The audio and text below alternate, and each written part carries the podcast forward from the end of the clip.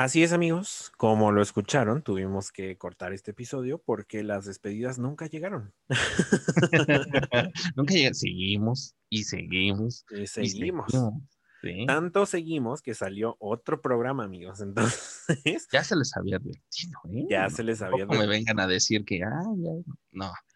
Salió otro episodio y les dijimos, lo que dure, chavos, lo que dure. Lo que dure. Aquí no vamos a parar por cosas de tiempo, cosa tan humana como el tiempo. No, cosas tan abstractas como el tiempo. Así que, pues nada, amiguitos. Eh, espero que disfruten esta segunda parte del especial del 10 de mayo. Maternidad, madre. Eh, Capitalismo, feminismo, todo, todo ahí. Madres, golpazo, ching tu madre, así, ¿no? Todo. de todo. Así que, pues, bienvenidos a la segunda parte. Que corra el intro. Vámonos. Estás escuchando. Con Ezequiel Chávez y Uriel López. Un podcast de cine. Oh, hi, Mark. Arte. Para mí, esto no es arte. Música. Literatura. Señora, tu hijo está leyendo la Biblia. Sociedad. Yo quiero que se peleen, que, que discutan muy fuerte. Política. ¡Pinche gobierno puto! Amor. ¿Ya estás listo, Juan Carlos? Bienvenido a la prensa. Temas LGBT. Con lo más importante es el amor, el amor homosexual. Y sobre todo, mucho, pero que mucho chisme. Me encanta vivir del chisme, me dicen la metiche.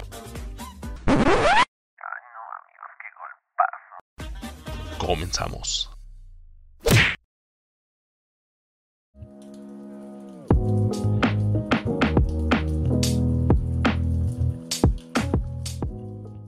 Tampoco.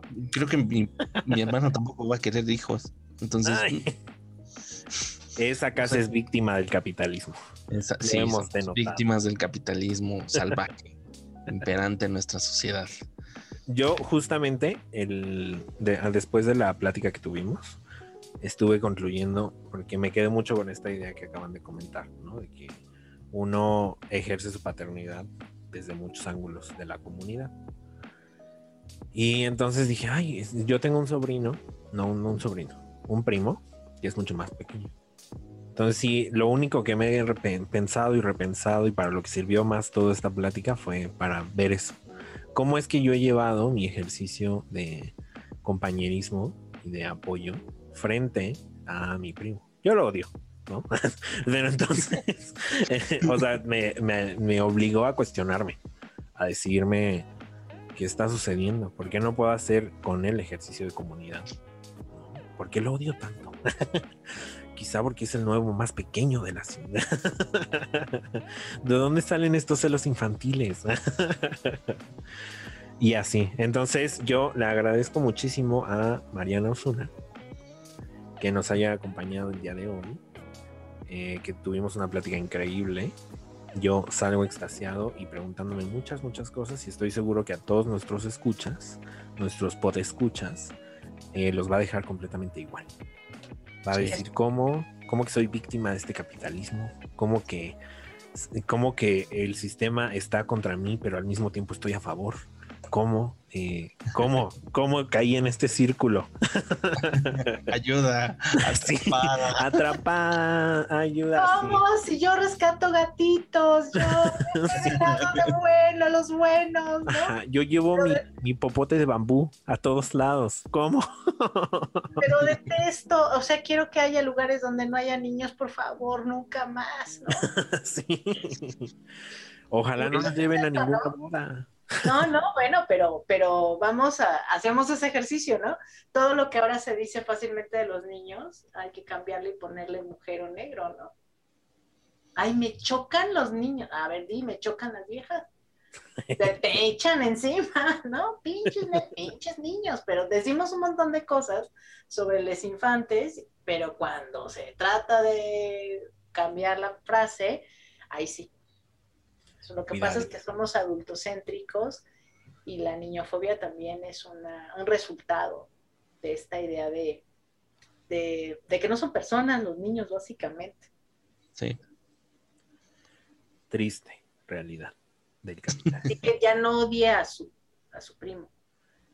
No sé, no juro nada. es medio pendejo. Ay, no, bueno, pero entonces odia usted a millones y millones de personas, no por, güey, no por ser. Ah, consciente estoy que odio a uno.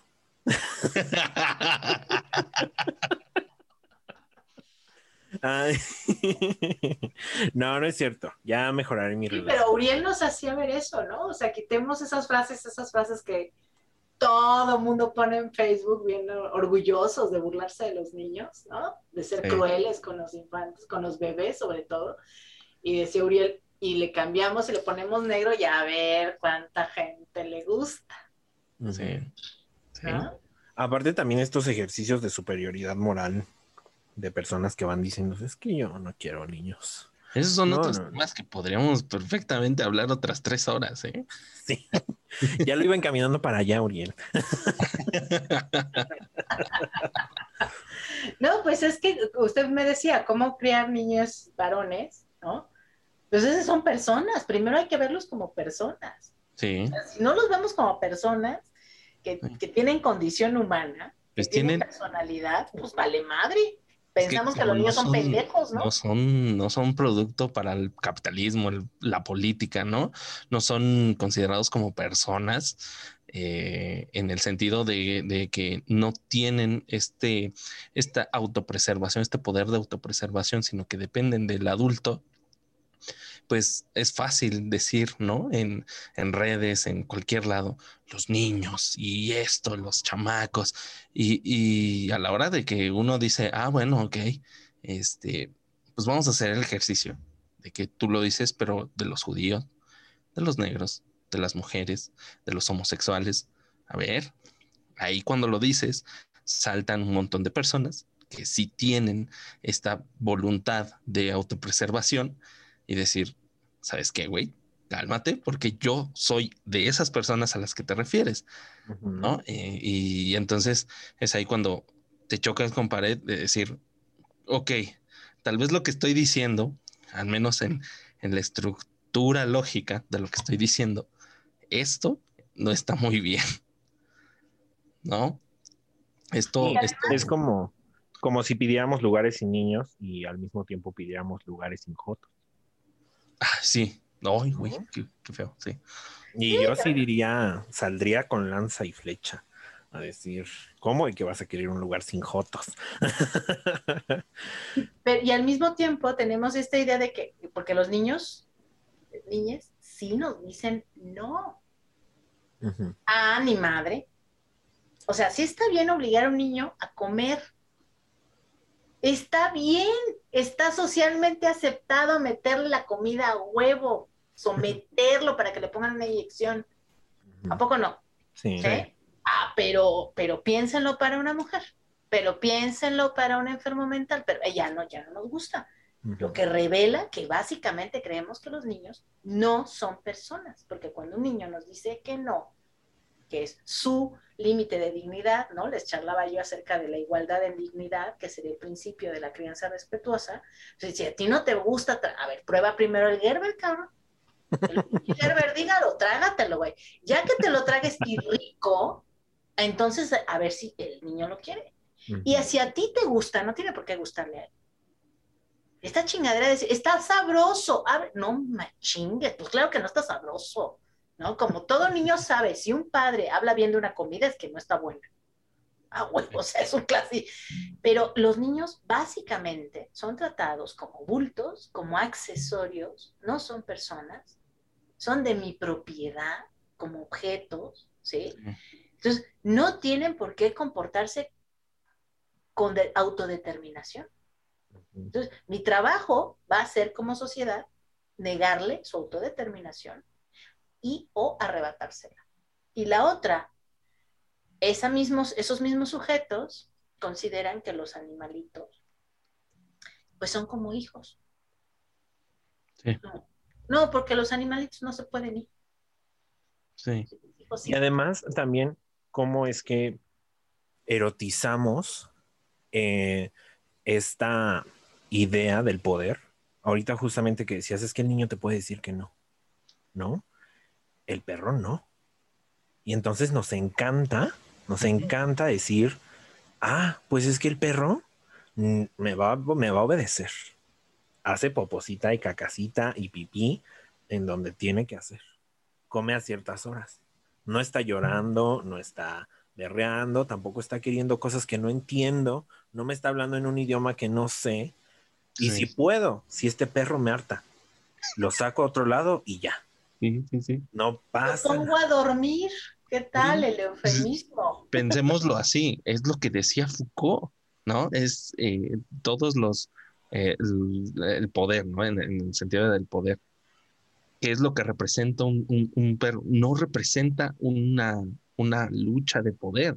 El perro nada más está ahí pasivo y, y no representa ninguna amenaza hacia tu otredad, ¿no? Porque eso es una de las, de las este, barreras que ponen, por ejemplo, muchas, muchas personas en las redes sociales, es que los niños, eh, como lo comentábamos, ¿no? Hace rato, bueno, eh, eh, en el otro bloque, pues los niños me van a quitar tiempo, me van a quitar, pues es esta idea de la otredad, ¿no? Es la incapacidad de, al menos de estas futuras generaciones, de enfrentarse contra el otro, la otredad, y mucho menos si esa otredad viene dentro mía, ¿no? Que es, que es lo que para las mujeres debería ser, o sea, que les estalle la cabeza. Un hombre no lo experimenta, simplemente pues el, el chamaco nace y pues ya, o sea, pero la mamá experimenta la otredad dentro de sí misma y eso es, eso es este Inception en su más puro estado. Pero fíjense que ya aquí, en el programa anterior, yo dejé una pregunta para, para usted, eh, porque dije, primero voy a hacerte una y luego voy a hacer otra, ¿no? En- y la siguiente pregunta, entonces, viene muy ad hoc frente a esto. Ya llevamos un programa hablando sobre maternidad. Ya Mariana nos contó cómo es que ella decidió ser madre y ejercer su maternidad. Pero ¿cómo definiría Mariana Mariana hacía secas la maternidad. ¿Qué cree Mariana que es la maternidad? Pues un desbordamiento, un desbordamiento constante, ¿no? Eh, y ese desbordamiento constante me obliga a eh, desbordarme también, ¿no? Entonces, no hay una, es, es un proceso, no es un estado, la maternidad, no es algo que se está, sino que se procesa y yo soy parte de ese proceso. Entonces, soy la lavadora y el ciclo de lavado y la ropa. O sea. Todo al mismo tiempo. Entonces, cuando, si usted me lo pregunta, eh, eh, cuando no tengo a mi hijo cerca, tengo un proceso de maternidad, pero cuando estoy con él y estoy, y estoy dándole de comer o estamos haciendo una tarea, ajá, ese proceso de maternidad, estoy dentro de la lavadora y no sé qué estoy haciendo, no sé qué me está pasando. Entonces, una de las cosas que, con las que yo hablo de la maternidad es la incertidumbre. Y eso es absolutamente insoportable. Pero, Una, una, una conciencia de muerte, una conciencia de vida total. O sea, uno de los mayores miedos de toda madre es precisamente la muerte del hijo. Y hay una conciencia de que puede suceder en cualquier momento por cualquier estupidez. Y al mismo tiempo es el hijo una afirmación de la vida que se desarrolla a pesar de mí. Entonces yo diría que es incertidumbre. Y vivir en incertidumbre como un proceso eh, es una oportunidad para que pasen cosas. Pero no nos gusta. La neta es que somos rete control freak. Entonces, Sí. para mí la maternidad es incertidumbre. ¿no? Eh, en el sentido que dice Uriel de la otra edad. ¿Qué va a ser el otro? ¿No? Pero- ¿cómo se vive en incertidumbre? Fíjense que yo estoy como en un proceso de mi vida en el que pues me he vuelto hiperansioso. Y yo, desde mi individualidad, no soporto esta incertidumbre de saber, en primera, ni, a- ni saber qué hago, luego ni a dónde ir, y luego en, en tercera, y ya para rematarla, cuándo me voy a morir. Entonces, imagínense Toda la historia de la filosofía ahí. ¿eh? O sea, imagínense siendo papá, intentando pensar que mi hijo se puede morir. Porque No. eso puede pasar. Sí, pero no te da tiempo porque le estás dando de comer. Estás trabajando para darle de comer, estás arreándolo para esto, estás bañándole, estás... Una, uno de los datos reales es que en las parejas, cuando hay divorcios, las mujeres tienen poco tiempo para deprimirse, porque están ocupadas haciendo cosas. Y los varones suelen deprimirse y suelen correr a otra relación. ¿No? Es muy interesante, pero cuando te... eh, eh, por eso decía que es un proceso como el de la lavadora. A veces soy la lavadora y estoy consciente de que estoy lavando ropa y otras soy el ciclo de lavado. Y digo, puta madre, ¿y esta madre cuándo va a acabar? ¿No? Que es secado, este, esponjoso, que Y de pronto, ¿verdad? Pues soy la ropa, ¿no? Eh, eh, eh, ¿Cómo se vive la incertidumbre? Simple y sencillamente el crío el, exige la atención. Entonces, no hay momento para pensar únicamente en uno. No se puede. Se va a morir. Pues, tienes que pensar en él. Por eso las madres se ocupan y no se deprimen. Una de las este, tareas que dejan siempre en terapia, pues es que se ocupe uno, porque si uno está solo con sus pensamientos, no, pues no es buena compañía. Ahorita, que mencionas todo esto, eh, me acaba de caer como, te acabo de tener una epifanía, ¿no? Y, y eso, sí, sí, sí. Eh, y eso es, creo que es la razón primordial si nos retrotraemos al, al lenguaje, a la lengua. Es por eso que los niños en portugués se llaman crianzas. ¿no? Porque es un proceso de crianza, de no abandonar, abandonar al niño y procurar no abandonarse a sí mismo, ¿no? El- Este proceso. Y, y- y- que, los, que en, portugués se llame crianza y no niño o algo parecido a niño, nos, nos avienta bastantes luces de lo que incluso se ha ido perdiendo con el tiempo, ¿no? Eh, hace poco leí un, es una conferencia de Neil Postman que se llama, eh, aquí la tengo, La desaparición de la niñez, de Neil Postman, un sociólogo estadounidense. Y él en, en esta conferencia que, bueno, pues que, es- que leí, no la escuché, no la vi, pero la leí, él dice que la, la, la,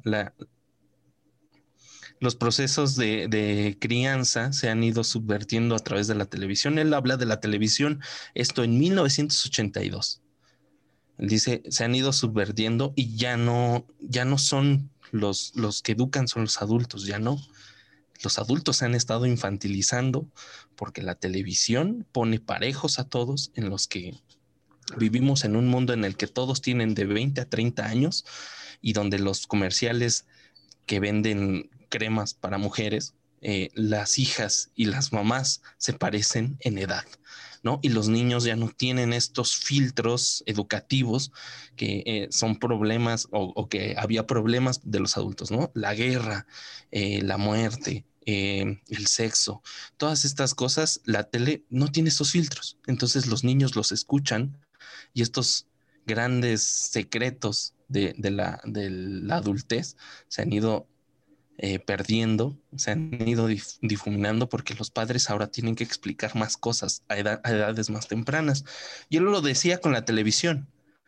Y yo dije, ay, qué bueno que no conocí el internet, pobrecito. se- se- Qué se- bueno que no vio TikTok.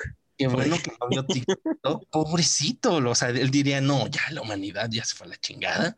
Además, No. también Acabas de decir una cosa, Uriel, bien interesante. Estamos hablando de, de, de entonces una infantilización tal de los hombres y mujeres jóvenes, ¿no? De las, personas jóvenes que disputan la irracionalidad de los niños.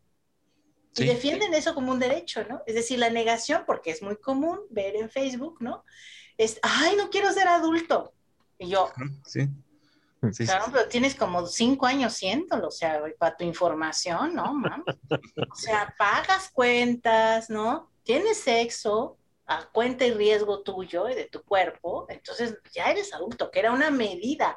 La iniciación sexual era una medida eh, en las generaciones de los años 50 para decir, ya, si coges a la chingada, no me vengas con que no puedo, ¿no? Pues sí, sí. Y era una medida muy interesante, ajá, porque estaba estandarizada también la sociedad, pero volviendo a que, qué sería la, la infancia ahora. ¿Qué, ¿Cuál sería ese proceso que hemos decidido dejar de ver? Cuando los adultos coleccionan juguetes, cuando los adultos han ido construyendo, apoderándose por medio del consumo de los mundos que antes eran propiamente infantiles. Lo decía Ezequiel acerca de todos estos escuincles que van al cine y dicen, ay, ¿por qué en tantos pinches niños? No dejan ver la película y tú, pues cabrón, pues vete a las pinches de- a las 11 de la noche, no estés viendo la película a las 10 de la mañana, llena de niños, con Pero mamás. aparte uno diría, bueno, este niñote se está quejando porque en Sau parte 6 eh, hay muchos niños.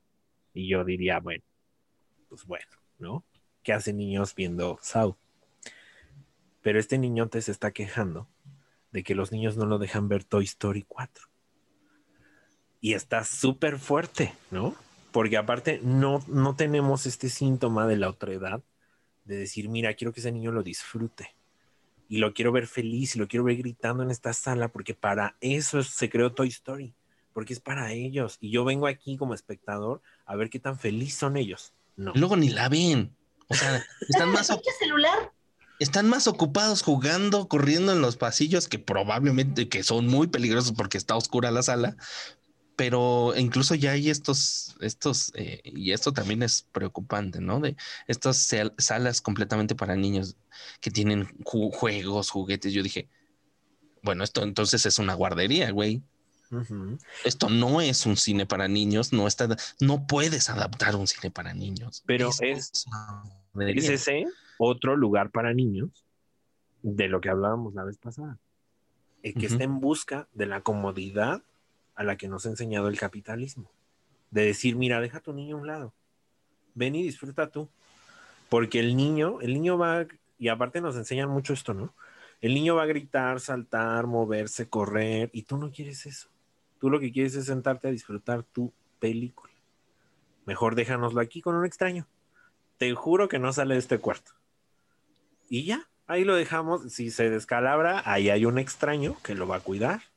Y ahí hay un extraño que si necesita alguna urgencia, pues lo va a llevar con otro extraño para que tu hijo se sienta lo más indefenso posible mientras tú estás disfrutando tu hermosa película sentado comiendo hot dogs en el cine. Y hay muchos también así, muchos lugares de estos como que lo disfrazan mucho como de deja que tu hijo se divierta y viene atrás el discurso de mejor pásatela tú cómodamente. No te, no te preocupes, olvídate de tu hijo un ratito. No, to- to- ah, como si estuvieras dejando, no sé, una mascota, Ajá. Sí, Sí. ¿no? O sea, ¿qué le tu puede mochila, como si dejaras tu mochila en un guardarropa.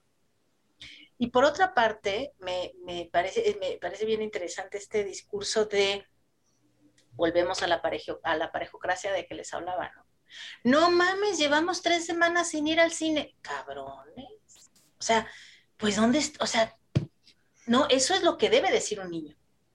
Un niño sí puede decir, en esta pinche pandemia, ¿sí? No he salido, no he ido a un parque de diversiones, no he, porque no han salido muchos niños, ¿no? Porque no han visto a sus amiguitos. Y los niños han sido los que mejor se han adaptado. Sí, Son los que encontraron cómo adaptarse. Los que están trepándose en las paredes son los pobres aborrecentes, los adolescentes, porque es, efectivamente la socialización se hace en la calle, ajá, o en las casas o en la escuela, o la sexualidad, pero los adultos están, yo los escucho y digo, pero que no son adultos que no tienen autocontrol. Entonces resulta que un adulto pelea por su derecho a perder el control. Les comentaba yo esta anécdota de una, amiga que se quejaba de que en un avión, de, en un vuelo de dos horas, había un niño que había estado llorando, un bebé, pues gran parte del tiempo. Y que qué barbaridad y que qué terrible. Y yo le decía, pero si la adulta eres tú, él no se puede controlar, es un bebé. Le duelen los oídos, puede estar enfermo, tiene sed, tiene hambre, está miado, cagado. ¿Alguien le ofreció ayuda a la madre? ¿Alguien le preguntó? No, nadie se acercó. Pero todo el mundo asumía, ¿verdad? Que había una maldad en ese ser para quitarles la tranquilidad. Dije, fueron dos horas de tu vida, para él fue eterno, no tiene conciencia del tiempo. Y si algo le dolía, tenía, tuvo dos horas de tortura. ¿Quién es el adulto? O sea, y entonces yo creo que una de las preguntas más de qué es la infancia es en qué se ha convertido la adultez, ¿no? En un territorio de la irresponsabilidad, lo puedo dejar donde sea, con quien sea. Sí. Siempre y cuando esté en la referencia del consumismo. Es decir, de, yo pago y se supone que hay un seguro y yo firmo y la chingada, ¿no? Pero dejarlo con... eh, y luego nos preguntamos por qué hay tanto abuso. Así es. Sí, sí, sí, así es. Y también la. Yo fíjense que estoy como notando algo así medio raro. Porque yo cuando era niño, pues yo vivía muy feliz. Era un poco. Cuando era niño. Juanga, ¿eh? está citando a Juanga. Yo era muy feliz. Sí, Yo Hasta vivía que- muy bien. hasta que conocí esta vida de la adultez, de la responsabilidad. Hasta que llegó el principio del fin, la adolescencia. Yo era un poco como usted nos cuenta. Calladito, leía, no hablé hasta los seis, me valió queso hablar. Y yo vivía así. Leía bien, no sabía, no, nadie sabía si entendía lo que leía porque no se los decía, me lo guardaba para mí. No, este libro lo leí, yo lo quise para mí. Pú está bien divertido y no, no lo quiero compartir con ustedes. Y entonces era este niño callado, eh, un poco aislado, eh, que le sacaban las palabras a tirabuzones hasta los 10 años. Y hasta los 10 años yo solo decía, hola, ¿cómo están? Adiós, ya me voy a leer. ¿no? Y tal. Entonces, viene que todo este tiempo, pues yo jugaba con mis primitos, que a los Power Rangers, que aquí y allá, que a la Matatena, etcétera, ¿no? Viví una infancia feliz, yo fui muy feliz.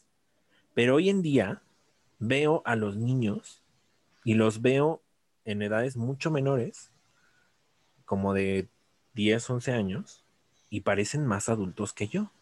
Y eso me empieza a preocupar, porque se visten más adultos que yo, porque cuidan muchísimo su apariencia y yo no cuidé mi, apar- mi apariencia hasta que me enfrenté a la preparatoria y a toda esta bola de hormonas que me decían, gústale a alguien, gústale, gústale a alguien. Entonces, yo no, yo no cuidé mi apariencia hasta ese momento.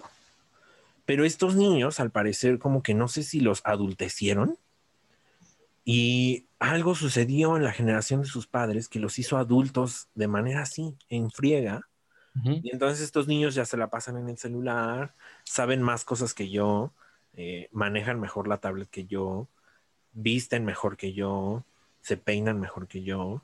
Yo creo que están preparados, no intelectualmente, pero están listos así para su váguido sexual, ¿no? Y, en- y entonces eso me da mucho pánico, porque yo no sé entonces qué es lo que pensó la generación que está criando, porque aparte es una generación muy cercana a mí. Estos niños tienen 10 años, 11 años, 12.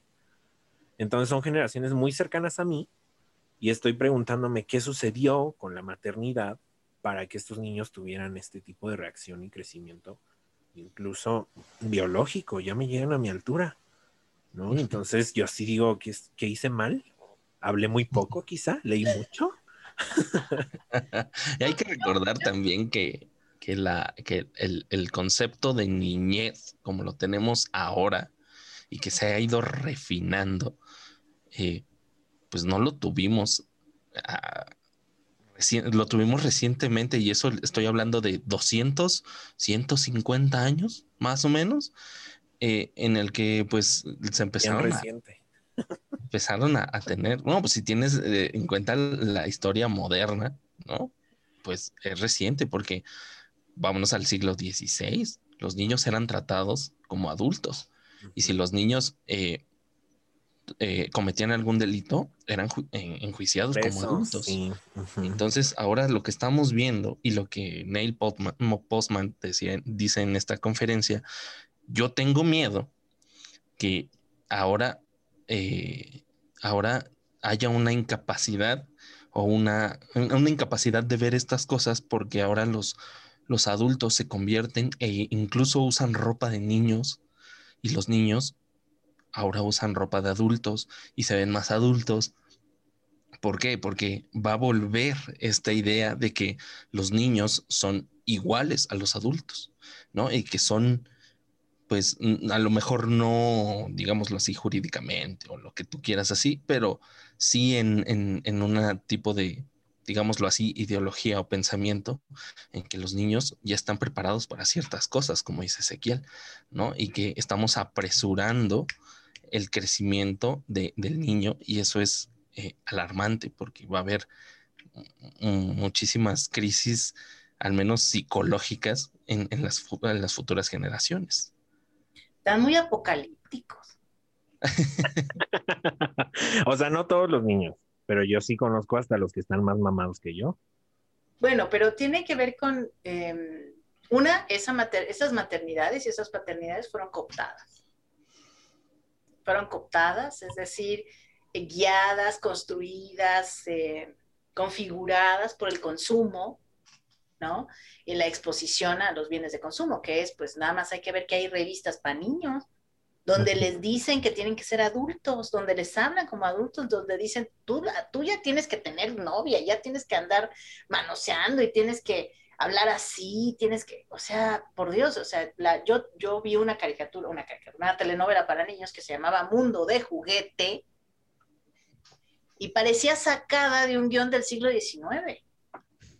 O sea, los niños, el trabajo de los niños, las preocupaciones de los niños tenían que ver con jugar. Tenían que ver con sacar buenas notas, tenían que ver con ver a sus papás contentos, ¿sí?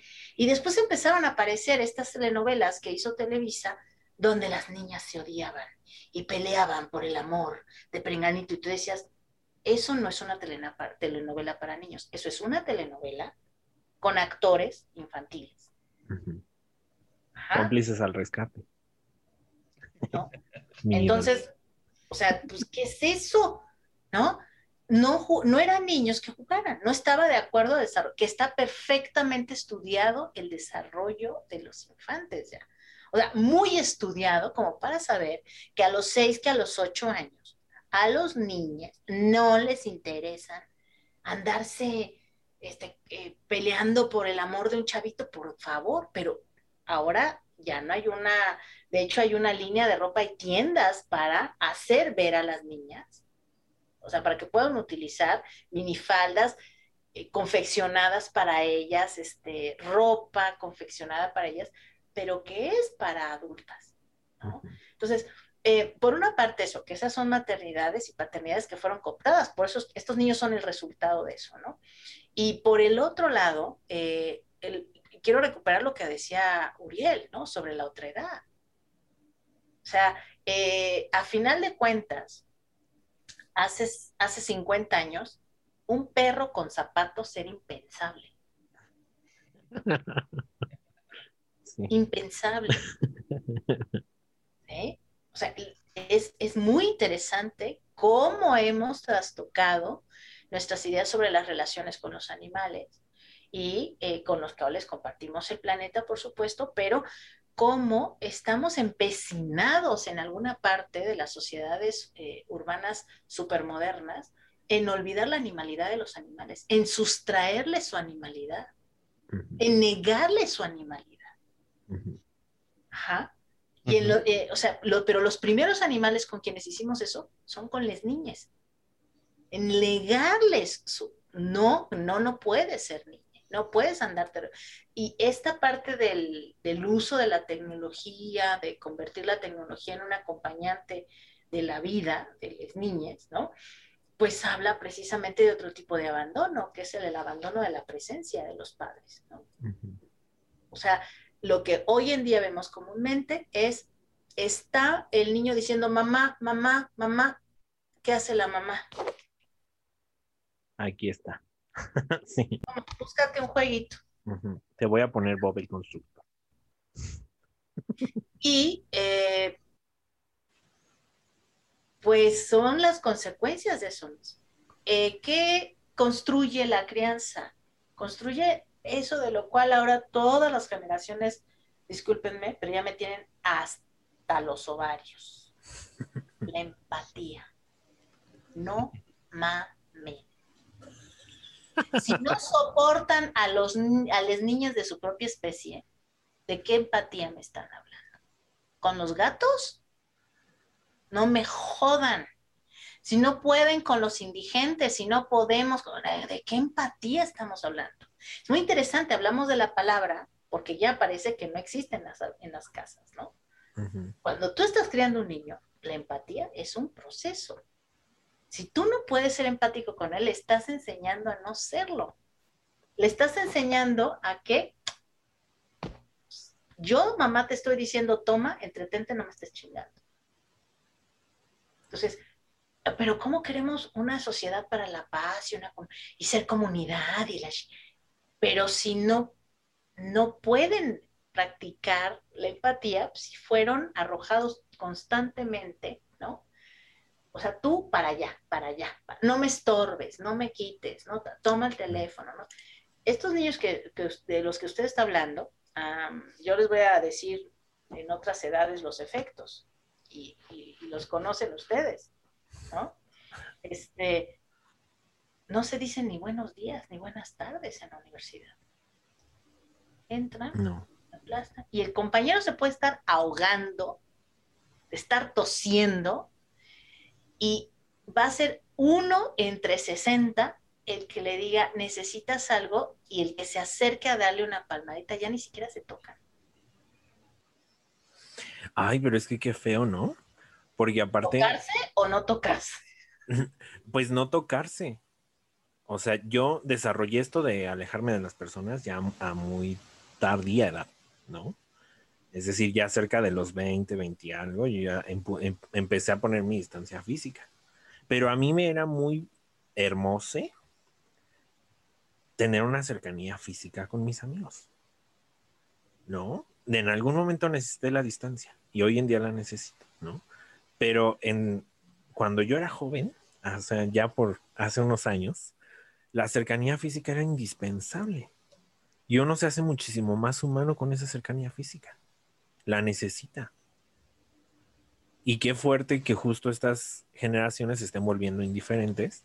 Eh, En el otro episodio me criticaban mucho de que odiaba a mi primo, pero pues suele ser esa persona a la que no comprendo porque ni me saluda, me pasa de frente. Pues quién sabe quién es, ¿sabes? Porque Pero, me eh, abraza. Ahora, ahora ponte en su lugar y piensa que así lo tratan sus padres. Es que eso es lo peor. que no, no se supone que estamos criando desde otras generaciones, ¿no? Yo esperaría, por ejemplo, que esta generación ejerciera una labor de crianza o, o la generación congénita o contemporánea a la mía, todas estas generaciones, ejercieran una crianza de, de un mejor valor. Pero al parecer están criando a estos niños así como insensibles, como de quién sabe qué les vaya a suceder. Una amiga mía me decía que es la crianza de la indiferencia. Que llore, que patalee, que pi- se va a cansar. Eso es tortura. Mm. Eso es tortura. Un niño que está llorando y que nadie lo consuela, aprende qué cosa. que está solo en este mundo. Y que si otro llora, lo que hay que hacer, Es Es nada. ignorarlo. nada. Sí. Pero son la generación de la empatía y del rescate de gatitos y de los zapatos en los perros. Y Y aparte de las- también, de y veganos y de las bicicletas ecológicas y del entonces no bueno no o sea pues si no puedes ser empático con el que está eh, doliente que es hijo tuyo o hijo de tu hermano o, o- ese ese muchacho que usted así fue criado. O sea sus padres llegan y seguramente no lo saludan. Puede haber muchas condiciones. Las condiciones más terribles de precariedad, pues es que es pues, una madre que se levanta a las 4 de la mañana y regresa a las 10 de la noche. ¿sí? Pero como usted vive en una zona rica, no creo que ese es el caso. no, no, no. Más bien, el, el problema es que la nana no se va tan tarde. Este, pero es que fíjense que qué, qué dolor, qué doliente, ¿no? Porque yo sí creí, o igual estoy consciente de que tengo un círculo distinto, ¿no? Porque estuve, estudié en una facultad, se supone que me rodeo de personas más conscientes y críticas, pero como usted dice, el término de ser empáticos y de ser más amables y de ser más sociales fue algo que se puso de súper moda en mi generación. Y al parecer, aunque se, se puso súper de moda, como que se puso súper de moda de, de dientes para afuera, porque nadie sabe todavía ni siquiera definir empatía, mucho menos ejercerla. Y estamos creando niños a partir de ese discurso medio falsista de decir, ay, yo sí soy bien empático con la naturaleza, con los perros, con los niños, con los abuelos y con los todo. Todo. No que- tengo a ninguno a mi alrededor, pero yo empatiquísimo. ¿Será por eso? Es lo que la otra vez les comentaba, ¿no? De, de que eh, pues estas ideas de, o estos eh, argumentos del veganismo, eh, de, ah, es que lo hago por el planeta, es que lo hago por los animales. Y tú dices, bueno, ok, compa, si lo haces por los animales, pues, ¿por qué no? ¿Por qué consumes el producto que es como, por ejemplo, un, shampoo, tan siquiera un shampoo que se hace con eh, aceite de, de palma, ¿no? Aceite de palma. ¿Sabes cuántas hectáreas de, de bosques y selvas se, se, se talan para poder plantar esas chingaderas? ¿No? ¿Sabes cuántos animales se matan en granjas, en, en- no en, bueno, más bien en, en, en campos de cultivo? Animales silvestres, conejos, liebres, eh, marmotas, todo esto. ¿Sabes cuántos? Estamos en riesgo con las abejas precisamente por esos procesos. Exacto. Eh, entonces, lo que tú no, lo- tú no estás preocupado por el medio ambiente ni por los animales, tú estás preocupado por tu superioridad moral dentro de tu círculo social. Yo, ¿No? para ese tipo de cosas, tengo un ejemplo más práctico que el aceite de palma. Miren, yo les digo, a mí me encanta el pan bimbo. Yo no puedo ser ni madres de lo que dicen, porque el pan bimbo gasta, genera un chingo de plástico, genera un montón de gases, gasta un montón de agua y me llega a mi casa y me lo disfruto, miren, pero precioso. Aparte, me, sube la hipertensión, me sube la glucosa, pero a mí me encanta el pan bimbo yo no puedo vivir bajo ningún discurso de eco-friendly, ni de natural friendly, ni de nada friendly, porque a mí me gusta el pan bimbo. Y aún no conozco al mexicano que no haya probado el pan bimbo. ¿No? Incluso el pan bimbo, si uno quiere hacer un verdadero cambio ambiental, lo que deberíamos hacer es dejar de comprar pan bimbo. Porque pan bimbo es esta empresa mexicana que es tan gigante que se va incluso a otros países. En Rusia consumen pan bimbo a madres. Y en España igual. Entonces, ¿y de dónde sale toda esa producción? ¿Cuánta agua gasta? ¿Cuántos gases emana? Pero me gusta el pan mismo. Yo por eso no puedo hacer nada de eso. O sea, Bueno, es- ese, y acabo de dar otro argumento, que es el típico para no tener hijos, ¿verdad? Que quedamos que era la cosa eco-friendly, y es que estoy pensando en la humanidad y las guerras y la chingada, ¿no? Pero sigo consumiendo agua embotellada. me gusta tomarle fotos a mi hijo con mi iPhone. Entonces dice uno, bueno, no, no es, no son las niñas, no es la maternidad, es mi estilo de vida capitalista, de ultraconsumo, el que tiene el planeta así. Y no estamos dispuestos a sacrificar el más mínimo gusto de consumo, porque hemos intercambiado la felicidad por la comodidad. La más mediocre de las comodidades. Ajá. Pues sí, simplemente veamos las campañas eh, de Coca-Cola que dice enjoy, happiness, ¿no? Eh, eh, esto es feliz. Consumir te hace feliz, amigo. Consúmeme, por favor. Coca está jugando conmigo. Soy víctima también de la coca. Sí, eres- ya, ya sabemos que eres una víctima del capitalismo, amigo. Sí. Solamente Y- te estamos diciendo, date cuenta, amiga. de, de ese capitalismo desmedido. Y la, lo uni- otra es que los, eh, volvíamos, la, la crianza, creo que era, era usted, Ezequiel, o quien de los dos decía que en una TED Talk una mujer hablaba precisamente que estaba tan precarizada, tan pauperizada, migrante, desarraigada, que lo único que tenía eran sus hijos. Ujú. ¿no? Ese Creo que yo. usted, decía, ¿no? Sí. Exactamente eso. Entonces, eh, es muy, eh, muy interesante la visión que tenemos sobre, sobre la crianza como una pérdida de, y no como una ampliación del ser, como una transformación del ser, como un... Y cuando se presenta así, no nos gusta. Ujú. Como Sí. no nos gusta, la, la, se- la convertimos, se la entregamos al capital Ujú. para que sea lo que pues, el capital haga de ella. Y lo que va a hacer son estos monstruitos indiferentes, ¿sí?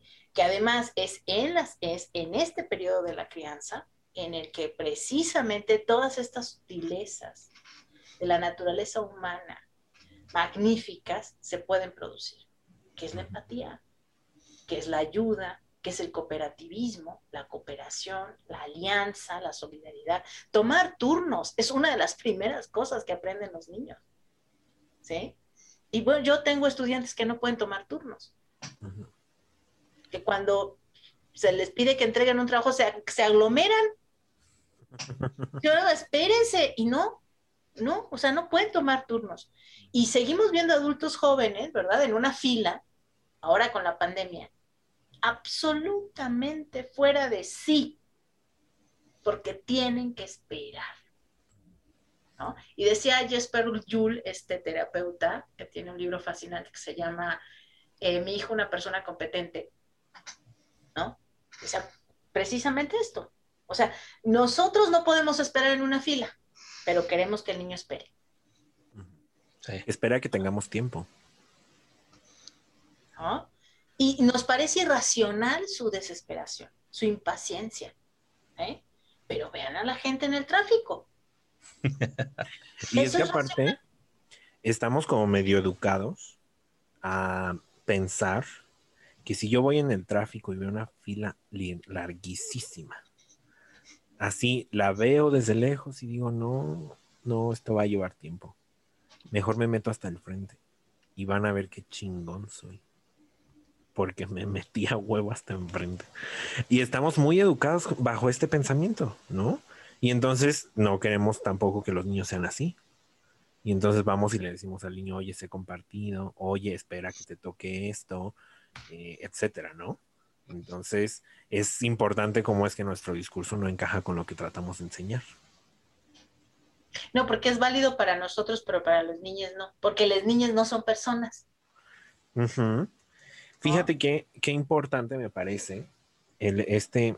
Yo no estaba tan consciente de cómo es que tratamos a los niños como si no fueran personas.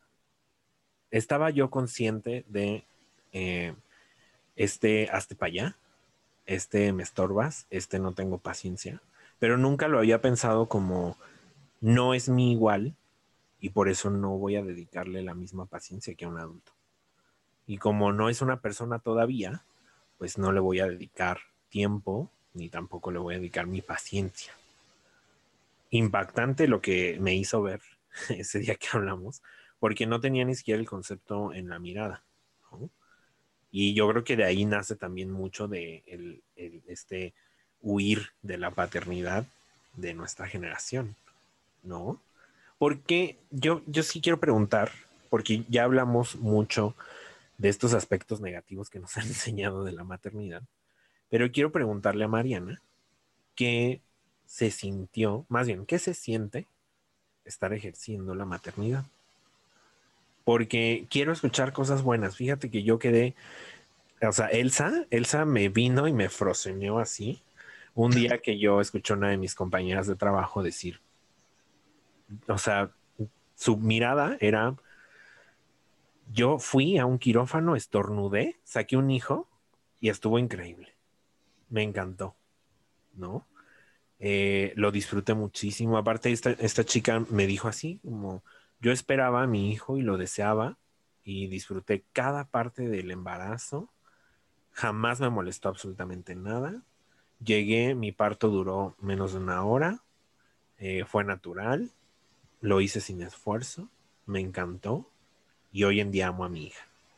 Ese discurso ya a mí ya me hizo quedarme, pero patas arriba, porque sí ten, tengo mucha, mucho de este discurso hegemónico de decir, qué doloroso tiene que ser la maternidad, ¿no? Pero a lo mejor Mariana tiene cosas que decirnos sobre el disfrute de esta maternidad, porque aparte yo cuando la conocí vi eso, o sea, yo, yo vi un hijo al lado de ella y vi a ella increíblemente feliz de llevarlo a un lado, ¿no? Entonces sí, también era un poco aspiracional de decir, ay, ojalá un día tenga esta maternidad. Pues esa es una de las, de las realidades. Una de las primeras cosas que ha pasado es que nos han dicho que, los mundos son divididos, ¿no? Entonces, yo disfruté mi, la gestación, to- todo mi embarazo. Yo fui una, una mujer embarazada que no tuvo molestias. Yo no tuve náuseas, tuve antojos, pero no tuve náuseas. Dormí como, como, como puerca, así de por horas, ¿no? Porque depende. Y claro, si te informas te das cuenta que pues que está mal hacer ciertas cosas porque te vas a cansar, ¿no? Pero yo esperaba tanto y quería tanto a este niño que yo me sentía Venus, Afrodita, Talanta, Mistantlecutli. No, hombre, yo me sentía todas las diosas, me sentía físicamente eh, imparable. Y eh, yo disfruté mucho mi parto. Fue un parto largo, o sea, fueron varias horas de labor de parto, maravillosas. Era como estar en un trance que duraba y duraba y duraba y duraba, y yo no sabía cuándo iba a terminar. Eh, y de pronto ya estaba aquí, ¿no? Ya nac- nació, nació en una tina de agua y fue maravilloso. Y desde entonces todo ha sido una sorpresa. Todo, absolutamente.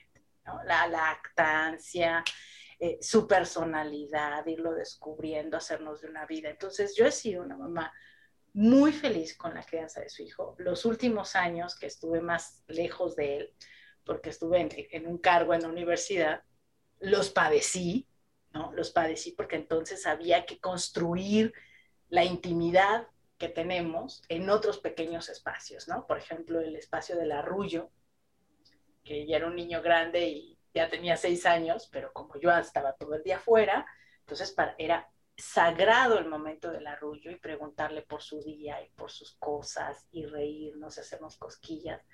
Y hasta ahora que ya me llega aquí, que es enorme, tenemos una relación física muy intensa, muchos besos, muchos abrazos, ¿no? Muchos juegos que él pide, que él solicita. Entonces, eh, yo he disfrutado, él tiene 10 años ahora, y se han pasado así, así. Lo, lo, disfruto mucho, todos los días es una sorpresa. Parece, todo esto es un cliché que ha sido construido como algo cursi. Uh -huh. No puede ser cierto, ¿cómo va a ser así? Que es una sorpresa. Pues oigan a la gente hablar de su parejocracia. Ay, es maravilloso. Y es como si siguiéramos siendo novios. Y...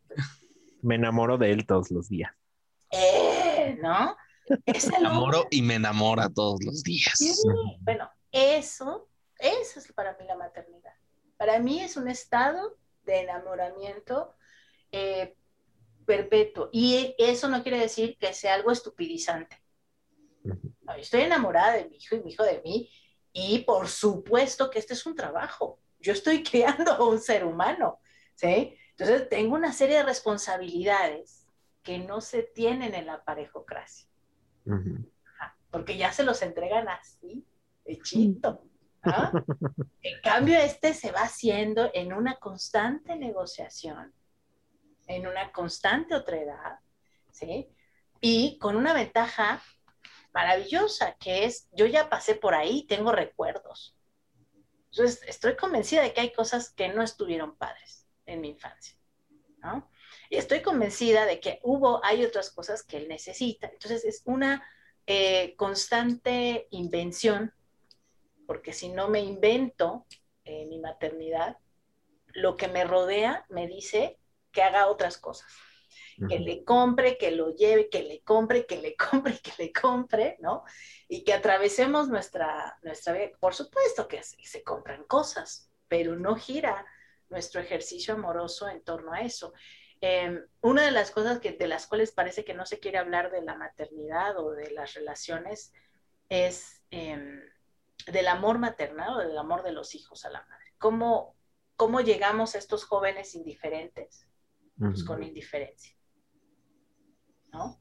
¿Cómo, ¿Cómo es que te duele algo? ¿Cómo construiste esa empatía? Pues porque viste esa empatía, ¿no? Porque tu mamá la tuvo contigo, porque no permitió que, que- que te lastimaras más o que te desangraras o que tu llanto siguiera o que la tortura siguiera, ¿no?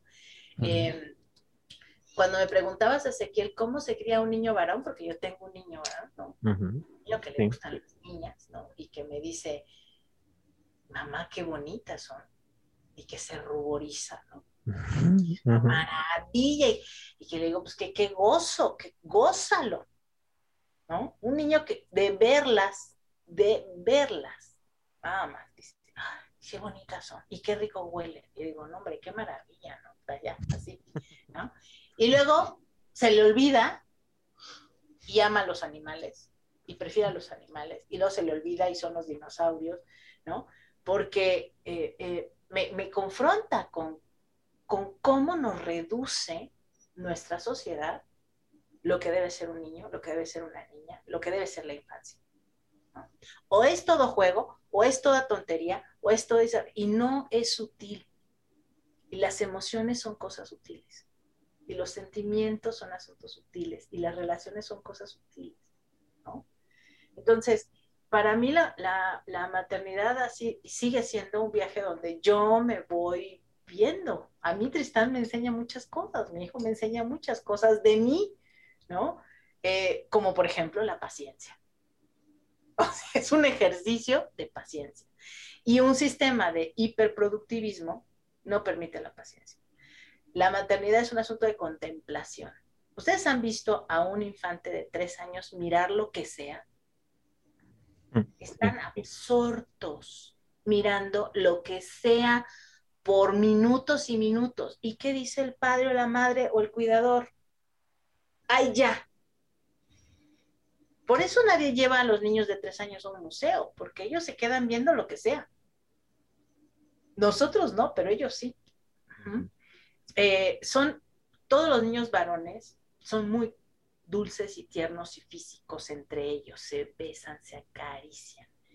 Entonces llega un momento en que hay alguien que le dice, eso no se hace. A tus amigos ya no los beses, pero ellos sí se besan, y sí se quieren, y se toman de la mano, y se abrazan. Y fíjese que me, me estaba acordando que yo en la primaria veía a muchos niños abrazados. Se abrazaban así por arriba. Ujú. Y ahí andaban los dos para todos lados. Y ahora cada vez esa edad es más tempranas y más temprana en que la homofobia en la crianza de varones es más fuerte. Sí. Antes era a los 8 o 10 años todavía se abrazaban mucho. Pero ahora a los 3, 4, 5 años ya les dicen, no, ya no lo abraces, ya no lo beses. Es tu tío, dale la mano. ¿No? Cuando a veces el niño quiere besar, ¿no? Yo, yo, por ejemplo, ya no tuve esos ejercicios de cariño entre hombres heterosexuales en mi primaria, ¿no?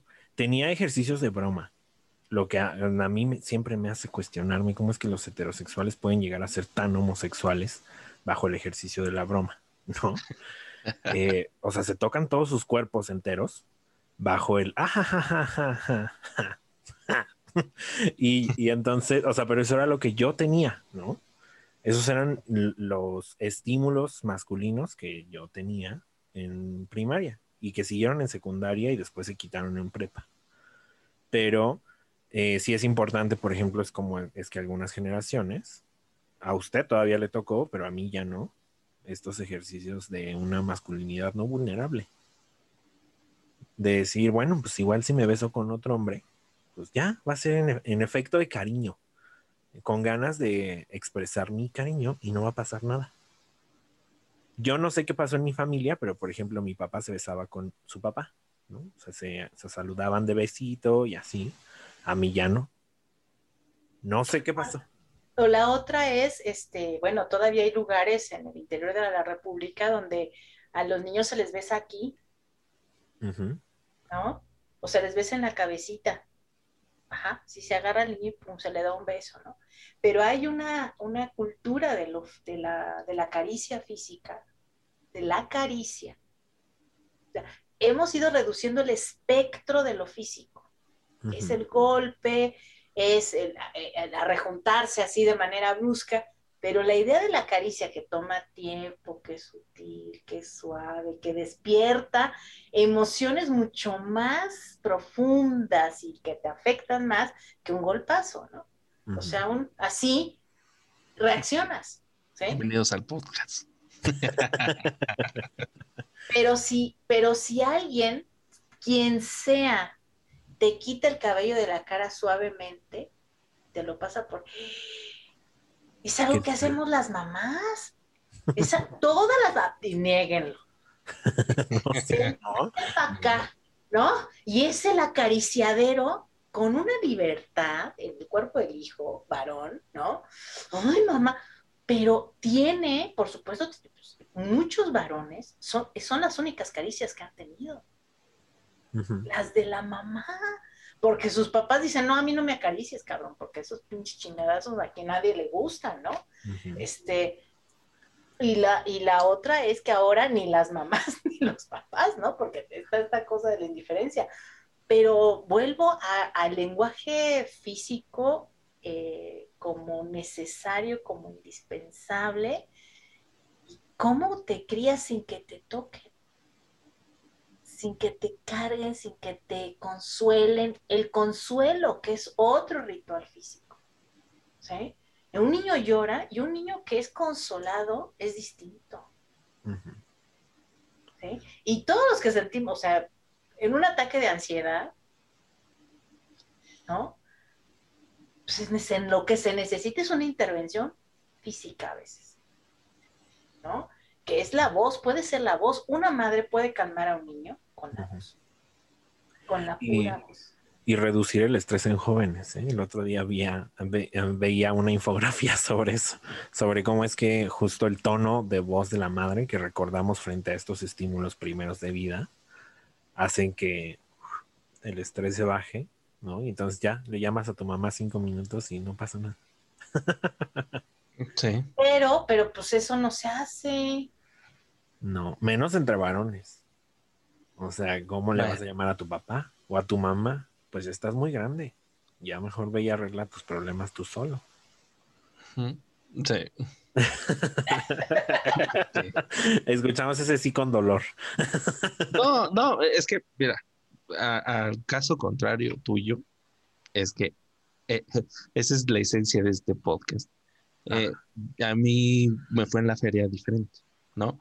Eh, yo sí crecí con mi papá y a- aprovechándome, llegó un cierto momento en el que me volví adolescente y me, me dijo, vete para allá, hueles feo y, y- y tienes hormonas y, y ya no me quieres, pero yo sí te quiero, pero vete para allá, para que no me, no, no me hagas enojar ni yo te haga enojar porque estás hormonal, ¿no?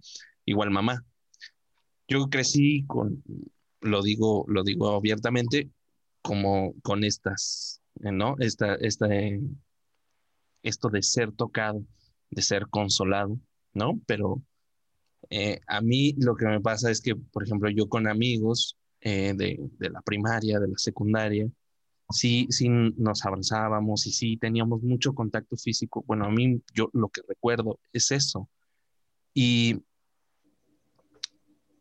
pero yo, yo siempre, o sea, y si le, le pueden preguntar a mamá, yo siempre fui una persona que siempre se aisló, muy mamón, pues, ¿no? Eh, este, no me gustaba que la gente extraña me tocara y hasta la fecha, me, como que me, me hago para allá, eh, no me gusta que me vean, por ejemplo, llorar gente que no conozco, ¿no? Pero, pero con la gente que conozco, las abrazo, los... Eh, por ejemplo, a Ezequiel se le hace rarísimo que yo con mi mejor amigo, ¿no? Eh, tenemos mucho contacto físico, somos amigos. Ay, sí, nos, eso me impactó mucho. nos decimos, nos decimos que nos amamos, ¿no? Somos hombres heterosexuales y nos decimos que nos amamos. Pero, eh, y le digo, esta es, esta es la, la, la, esencia de este podcast porque somos muy diferentes y entre estas diferencias podemos encontrar por qué nos hace diferentes y, eh, este, y no solo pues, cómo nos fue en la feria y lo contamos a la gente que nos quiere escuchar. Entonces, eh, no sé, yo a lo mejor yo, yo tengo una personalidad distinta, pero eh, sí tengo estas restricciones de que no me conoces, vete para allá, ¿no? Pero si te conozco y todo, puedes tocarme y, yo te voy a tocar, abrazar. yo te voy a- y yo te voy a buscar, ¿no? Pero es que eso se llama intimidad. Y, y lo que, lo que la intimidad no, no es para cualquiera. O sea, pues por eso el niño no corre a que lo consuele quien sea. El niño corre con su mamá, ¿no? Y por más que le digan, mira, tranquilo, ahí viene, hasta que no llega con quien tienes ese lazo de intimidad, no hay ese efecto de calma, ¿no? No, pues, o sea, uno no, Yo tengo en recuerdo que mi mamá me abrazó tres veces en toda mi vida mientras estuvo viva. ¿Sí? Eh, y la gente que me conoce sabe que yo soy muy osca. Cuando me ven con mi hijo dicen, ay, ¿qué le pasó? O sea, cualquiera hubiera jurado, porque soy muy tosca, muy brusca, osca, hablo fuerte, me río fuerte, pero además no soy muy afectuosa físicamente. Pero con mi hijo es una, es así casi casi todo el mundo nos dice, ay, ya qué aburridos, porque es el beso y el juego, ¿no? Y somos muy eh, físicos. Porque hay intimidad, pero la, la intimidad se construye y estamos más acostumbrados a lo otro, o sea, a Tinder. O sea, ¿Cómo Es- es- construyes? Y, no, pues, no, nada más nos vemos y intercambiamos flujos y tú dices, de lo que nos, lo que nos hace falta es intimidad. Y Y, es eso este- sí da miedo porque la intimidad uno se vulnera. Y es, es eh, una etapa, y yo que lo quería, lo he estado recordando, tratando de recordarlo, esta etapa que mencionas, ¿no? De, del afecto y del, no solo, eh, es del apego, el apego, que son los, primer, el primer, los primeros dos años en los que se junta la relación de, de, de un niño con su, con su madre, son, eh, es vital. Es vital. Todos los psicólogos que se dedican a niños o a la, a- a la educación infantil dicen que estos dos años son vitales. ¿Por qué? Pero- Porque el niño aprende a querer y a ser querido, ¿no? Porque, por ejemplo, nos decían que, en- en- me acuerdo mucho en la, en la prepa, en el CCH, nos, en mi clase de psicología nos decía, ¿ustedes por qué creen que los niños que no fueron deseados o que, eh, que la mamá en, mientras está embarazada dice, puta madre, estoy embarazada, ya la cagué, no sé qué? Todas estas cosas, ¿por qué creen que comúnmente, y está registrado, dice, que estos niños con estos niños cuando nacen son muy apagados, muy solitarios, van y se aíslan, incluso de la misma madre. ¿Para qué? Para no ser una molestia. Entonces, cuando no hay esta etapa de la, de la, del apego, es difícil que una persona, conforme vaya creciendo, vaya a generar esta, esta, este, esta facilidad de intimidad y de apego para con otras personas. Pero igual que fuerte, ¿no? Porque yo, desde mi ámbito homosexual, me ha costado muchísimo encontrar heterosexuales como Uriel, por ejemplo. Porque Uriel, como bien dice, es muy huraño en una primera instancia. Y, y te, así te pone como un muro de Berlín gigantesco. Y después ahí uno tiene que ir picando piedra y hasta que sale, sale Uriel y de pronto Uriel es mucho más físico y te abraza y te toca y te quiere tener cerca y te habla y así, ¿no? Me ha costado muchísimo trabajo encontrar hombres cisgénero heterosexuales bajo este canon, ¿no? O sea, de picar piedra y, y va a salir algo bueno. Como que siempre se mantiene una distancia física y una distancia sentimental bajo la crianza de estos heterosexuales. Y qué flojera de vida, ¿no? Porque yo, yo tengo pues este paradigma homosexual que dice, ay, exprésate, tú exprésate, tú exprésate, saca todo de ti y demás. Y no entiendo mucho cómo es que estos heterosexuales áridos, como la chingada, eh, pueden vivir y pueden Pues sobrevivir. viven muy tristemente y viven muy mal, pero además no lo saben porque lo, porque además da mucho miedo la intimidad. La intimidad, volvemos, es sentirse vulnerable. Y uno de los primeros tratos del machismo, de la construcción del macho, es que no sea niño de mamá. ¿No? Entonces, claro, ahí es- está, volvemos con esta maternidad patriarcalizada, ¿no? O sea, usted tenga el escuincle, pero nosotros nos encargamos así a la espartana, ¿no? De quitarle la ternura, de deshumanizarlo. De, de esos dos años de apego de chichi, quitárselos. Ajá. Eh, eh, cuando hablamos de una crianza respetuosa, de una crianza informada, de una crianza em, consciente, ¿no? Consciente de, de su importancia, de su trascendencia, ¿no? Pues una madre va a pelear por dar chichi, va a pelear por eh, tocar a su hijo, por dormir con él, por hacer colecho, por acompañarlo, por escucharlo, por tomarle la mano, por cargarlo, ¿no? Y después eh, ¿Por qué? Porque además, después de que no te lo dieron, lo vas a andar buscando. O sea, si no te quisieron, no te apapachó, vas a buscarlo. Y las niñas es lo mismo, porque además también la crianza de las niñas con las madres no es de cariño. ¿no? O sea, este sistema patriarcal a la niña la considera una rival de la madre, ¿no? Por el cariño del padre, etcétera. Está- Un es saludo a Freud, donde quiera que esté. complicado, porque además la, la, eh, la niña tiene que agradar, Ujú. ¿no? Sí. Y, y- y el niño, el hijo de la, es el favorito muchas veces, ¿no? El varón de las, del sistema patriarcal, pero al mismo tiempo es que no sea el niño de mamá, que no corra las enaguas de su madre. O sea, hay que quitarle ese cariño incondicional y que se aguante, porque es niño, ¿no? Y la niña, pues esa tiene que ser toda, toda así, ¿no? Y entonces eh, me parece muy interesante y dramático porque el apego, como dice Uriel, genera seguridad y confianza. Un niño que sabe que tiene intimidad con su mamá difícilmente va a hacer caso de, de otros cariños porque tiene el de su mamá. No necesito, no se va a ir con nadie más, ¿no? Das muchísima seguridad. Ahí está la fuente, ahí está el manantial, me dan lo que necesito. Como, ¿por qué me voy a ir? ¿Por qué se van los niños de su casa, los niños a la calle? Por la conciencia de que, de que ahí me van a matar. O simplemente no se formuló este contexto de confianza. Este no es mi lugar seguro. Sí, sí, sí, sí.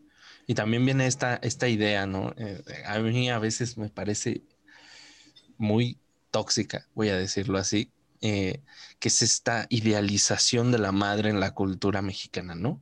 No importa qué tan, qué tan mala haya sido o que, por ejemplo, eh, tú ponías el caso de tu madre, Mariana, ¿no? Que, que, tú recuerdas tres veces que te tocó, ¿no?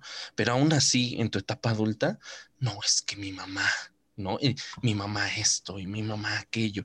Bueno, sí, o sea, sí te dio la vida, sí, tal, ¿no? Procuró que llegaras con vida a esta edad, ¿no? Eh, pero, ¿por qué idealizarla, no? Incluso si es una muy mala madre, ¿por qué sigues ahí, no? ¿Por qué sigues eh, eh, esperando esta aprobación de tu madre? Porque todo muy freudiano, ¿no? Y, este, sobre todo se da en, en varones, pero también en mujeres, ¿no? Que buscan la aprobación de su mamá y esta idealización súper, súper grande de, de, es que es mi mamá y si lo hace, lo hace por mi bien y, y yo voy a, ¿de qué estamos hablando? Si la, si la mamá, eh, pues es, es, tu mamá y ya, ¿no? No es una diosa, no es algo, algo que, que, podamos poner, ay, es la reina de, de todo México, ¿no? Pues no. Eh, no sé, no sé qué piensas tú de, esta contraparte, que yo la veo así como una contraparte de, esta crianza que, de la que tú nos hablas, que es, ok, la mamá tampoco se hace cargo, o sea, digamos que es una maternidad muy, muy resquebrajada, ¿no? Eh, y, y, aún así, los, los hijos en, en, edad adulta buscan esta aprobación o esta, eh, adoran y ponen en un pedestal a su madre. Bueno, es que si, si el trabajo de la crianza eh, vista conscientemente tiene que ver con que reconocemos en el hijo a una persona que está en proceso de, de ser ella misma, eh, eso implica que se va a ir. La crianza, esta de la que estás hablando, es una crianza donde el, el lazo es patológico. Infinito. O sea, nunca te vas a ir. ¿Por qué? Porque vas a estar por culpa, por chantaje, porque yo también como, como sujeto no me he construido. O sea, yo soy madre, no soy persona. En ese mundo en el que tú hablas, ¿no? Tu mamá no es persona, no es igual que tú, es tu mamá. O sea, por eso es en esa, en ese eh, paradigma, los papás no cogen. Las mamás no tienen deseos, Porque son mamás. Claro. Y esa es, un- es una cosa muy, muy poderosa porque así como encarcela al hijo, encarcela a la mamá. Ella no puede ser cachada en una infidelidad, ella no, porque se cae del pedestal hasta el fondo. O sea, esa exigencia que tú dices, bueno, sí, es, es terrible para los hijos porque sea como sea la madre, es la madre, al mismo tiempo ya no puede, como agua para chocolate. O sea, ella misma, esa también, esa madre no puede ser de otra manera, porque para poder ser madre, tiene que cumplir con ese rol. Tiene que ser autoritaria, tiene que ser este, o permisiva, eh, si el hijo le pega, si el hijo le explota, si el- es mi hijo, ¿no? O sea, ¿cómo lo voy a desamparar? ¿no? Es que va- es bidireccional. Por eso es un vínculo patológico, porque de lo que se trata es de que nunca se desanude el nudo. Ajá. Y pues la única manera de que no se desanude es que le des otra vuelta, ¿no? Entonces, pues, este, tenemos estas escenas maravillosas de, claro, ahora ya te gusta el arroz, ¿verdad? Desde que estás con esa. y entonces, ¿no? Este, el hijo está así como de puta, ¿no? Este, y, y hay un montón de historias al respecto pero me parece Uriel que va de los dos lados. O sea, así como el hijo no puede sacarse esa necesidad, la madre tampoco. O sea, ¿cuántas madres se autocastran, se automutilan la vida para seguir siendo la madrecita? Sí. Y fíjense que ya con este se aproxima mi última pregunta sobre este tema. Ya, ya llevamos dos programas, ya Muy este, bien, este especial del ya. Día de las Madres, ya. ya está valiendo, ya está valiendo. Denis de Calaya se me cansó de esperar. Y entonces ya basta. Eh, lo que yo quiero preguntar, un poco para concluir, es ¿hasta dónde llega la maternidad? Ahorita justo que hablábamos del apego, del cansancio, porque también tenemos mucho esta cultura de que la maternidad no acaba jamás. ¿No? Eh, el Sí. Construir y el apoyar a tu hijo no acaba jamás. Y entonces también esa es otra idea de la tortura de ya tuviste hoy tu hijo y de aquí para el real, ¿no? O sea, hasta, hasta hablar con San Pedro es cuando descansas. Entonces, No, ni ahí porque te invocan. sí, me Sí, extrañan, cierto. dicen. Eh, la- ma- A ver, eh, la materia eh, es un proceso. Cuando es patológica, nunca acaba. Cuando es patológica, siempre tienes que estar eh, sometido, ¿no? Al ejercicio autoritario de la autoridad de la madre o del padre, ¿no? Y al revés también.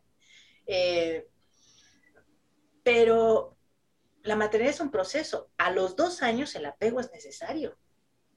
A los 15 es todo lo contrario, es, es zanjar la personalidad y entonces mi chamba es tengas una, una personalidad responsable, pero pues estoy consciente de que vas a ser un mar de hormonas, ¿no, Uriel? Y de que ese mar de hormonas implica un autocuidado de tu cuerpo, una conciencia de que esto, eh, la, adolescencia es una segunda oportunidad, porque si en la infancia hubo cosas que no pudiste hacer en la adolescencia, como padre lo puedes hacer, comunicarte, acercarte, eh, jugar, establecer vínculos, interesarse en su vida. Pero, pues a los 20 años lo ideal es que ya no esté en tu casa. ¿no? Ay, qué dolor.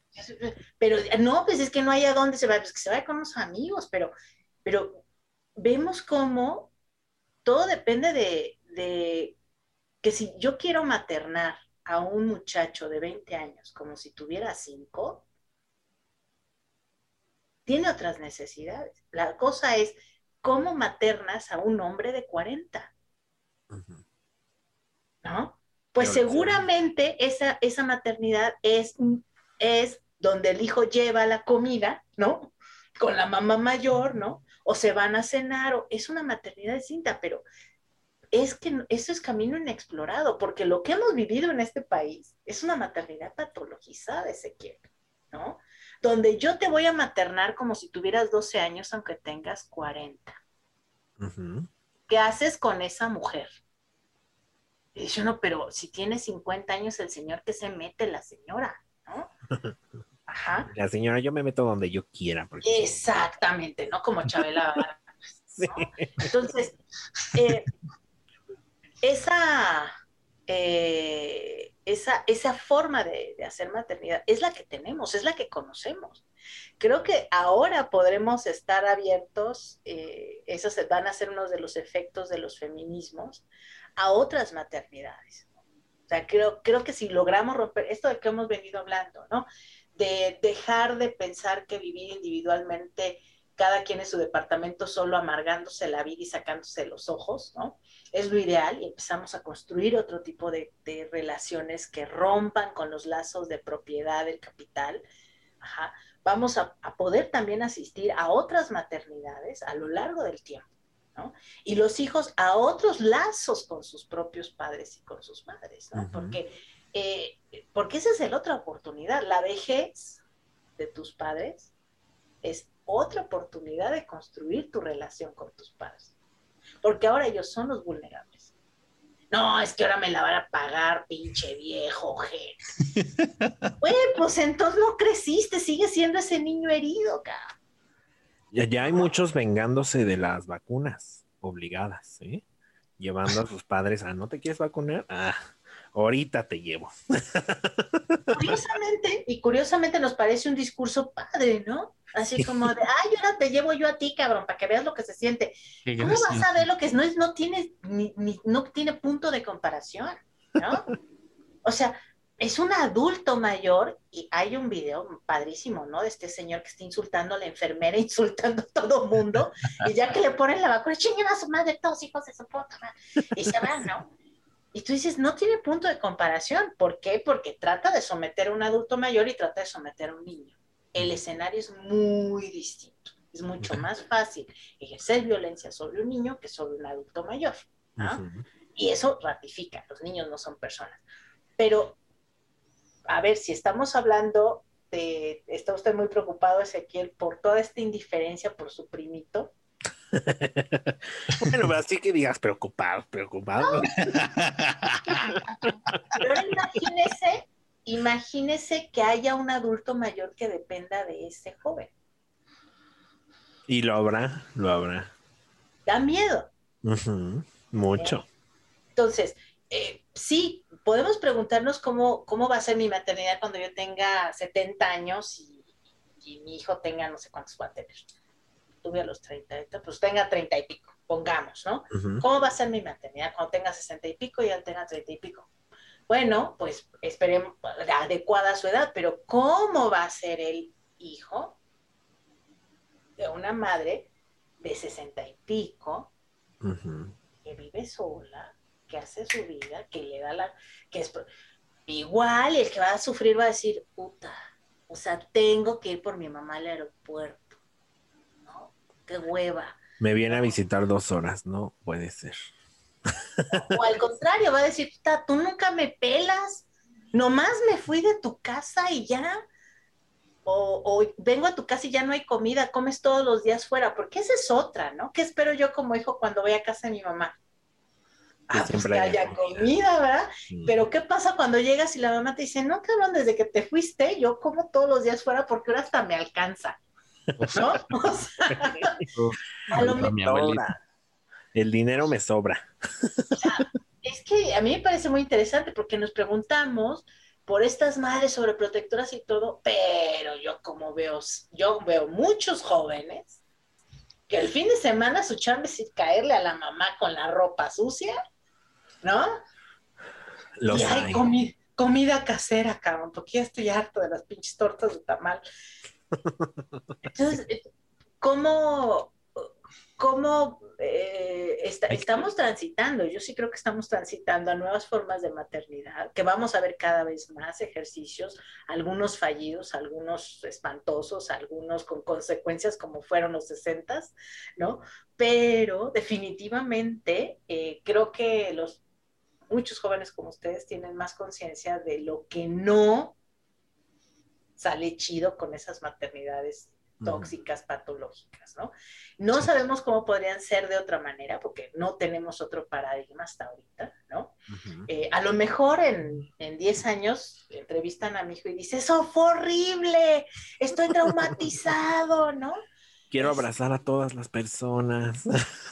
y nadie lo abraza, ¿no? Este, eh, o estoy traumado porque, como sucede con muchos este, hijos de, de profesores, ¿no? Porque mi mamá le dedica más tiempo a sus alumnos que a mí, ¿no? Este, o lo sabe todo, ¿no? Estas cosas. Entonces, em, eh, más bien piensen ustedes cómo van a ser hijos de sus padres ancianos. A Ay, ver, bueno. Ay, ¿qué van a hacer, ¿no? ya hablaremos de eso el día del padre. tu amor de hijo.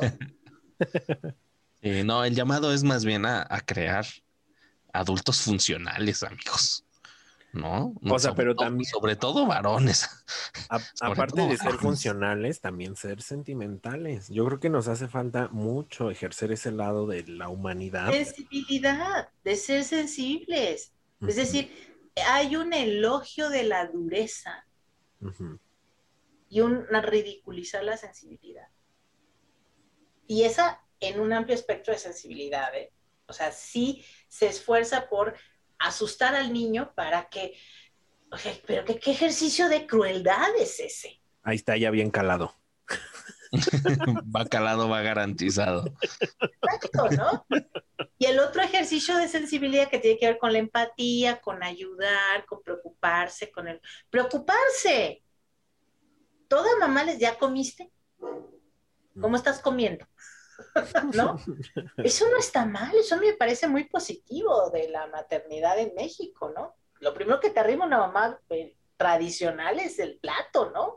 O sea, ya hay burlas acerca de eso, cuando ese es el sostén de la vida, ¿no? Y de pronto uno dice, bueno, pero es que eh, eh, los señores no, porque esta tradición masculina machista de que el cuerpo no importa, etcétera, ¿no? Todas estas consecuencias. Entonces creo que tendremos que estar pensando, Ezequiel y Uriel, cómo van a ser ustedes hijos de padres ancianos, ¿no? Y cómo van a ejercer en, en los, en las infancias que anden cerca de su, de su vida una relación, un vínculo eh, que crean que sea significativo. O igual, ¿qué tal si un día de estos nos sentamos así en nuestro sillón de viejito y decimos, ay, como que me está dando la gana de tener un hijo? A muchos hombres les pasa, a muchos varones les pasa, ¿no? Y ojalá hablemos desde esta reflexión para también generar no solamente mejores maternidades, sino también mejores paternidades que hablen también tanto de nuestras carencias como de nuestra llenadera, ¿no? Crear una, una paternidad equilibrada, esto sería increíble. Hacer ejercicios como lo está haciendo la maternidad y como lo intenta. Yo, yo veo ahí unos pininos de la, de la paternidad que está intentando involucrarse más con sus hijos y decir, oye, mi papá nunca me abrazó. Y esto, eso nunca me gustó. Y entonces yo voy a, a ver qué hago Ay. con mi hijo. Tampoco me gusta abrazarlo porque así me criaron, pero a ver qué hago. Exacto, me lo invento, ¿no? Y la otra es la paternidad con las hijas. Esa es un reto, porque ahí hay, un, ahí hay una elaboración profunda de la, de, la, de la masculinidad, porque esa hija, pues esa hija tiene deseos, esa hija se va a sexualizar, esa hija va a buscar placer, ¿no? Eh, y entonces hay que elaborar cómo me voy a relacionar con esa, con esa hija y de qué manera mi masculinidad le va a ayudar si es una hija eh, cis eh, heterosexual a construir la imagen de los varones. Fuerte, fuerte, Fuerte, fuerte. fuerte. Ya traeremos un padre ahora en junio. Sí, sí, sí, por favor, para el Día del Padre. Y Sí. Samuel ponen- García por aquí. Él plancha y él barre. Pues ha sido un golpazo, más bien una serie de golpazos. Sí. Una madriza más bien. Haciendo honor al día. bueno, pues entonces no se quieren agregar un. Ahora que dijo quién por aquí. Yo tengo Ah. uno que Ah, justamente va. Échale. Fíjense que hay un youtuber. Yo sé que somos viejos y los youtubers ya no nos van. Hay que hacer un esfuerzo. Pero me contaron que hay uno que se llama Bert Espacio O. Ah, Un nombre raro. Su mamá no lo quería. el amigo de, de este Luisito Comunica, ¿no? Exacto. O sea, justo creo que hay que meter un poco de contexto de que este Berto eh, es está en un círculo como de mucha gente blanca, privilegiada. Eh, se casó con una mujer blanquísima, privilegiadísima, italiana, así todo el pedo. Princesa X, ¿no? Entonces este hombre dice, ay no, yo ya tuve a mi hijo en la pandemia, yo ya estoy harto de esta pandemia y me voy a ir a vacunar. Y por ahí voy a ir a llevar a mi hijo a Disney, porque tiene un año y ya es momento de que vaya a Disney, para que conozca y recuerde, ¿no? Eh, importante que recuerde. Entonces, eh, pues de, de pronto a su regreso le hacen una entrevista y, él, y entonces él empieza a dar como unos comentarios así medio raros, diciendo, no, y es que Estados Unidos, así increíble, nos vacunaron, fue gratis, estuvo increíble, regresamos y entonces se le sale decir que cuando regresaron vieron mucha pobredumbre alrededor del aeropuerto internacional. Eh, no utilizó la palabra pobredumbre, utilizó otra como que no recuerdo en este Marginación. momento. Ajá, ¿no? Como gente pobre, há- hagan de cuenta, ¿no? Y entonces, eh, después dice que mientras iba en su coche, ¿no? Llevado claramente por un chofer hacia su casa, vio como en un semáforo asaltaban a una persona. Y entonces este hombre decide dar un juicio de valor diciendo que, pues que claramente él entendía la necesidad en la que se encuentran las personas.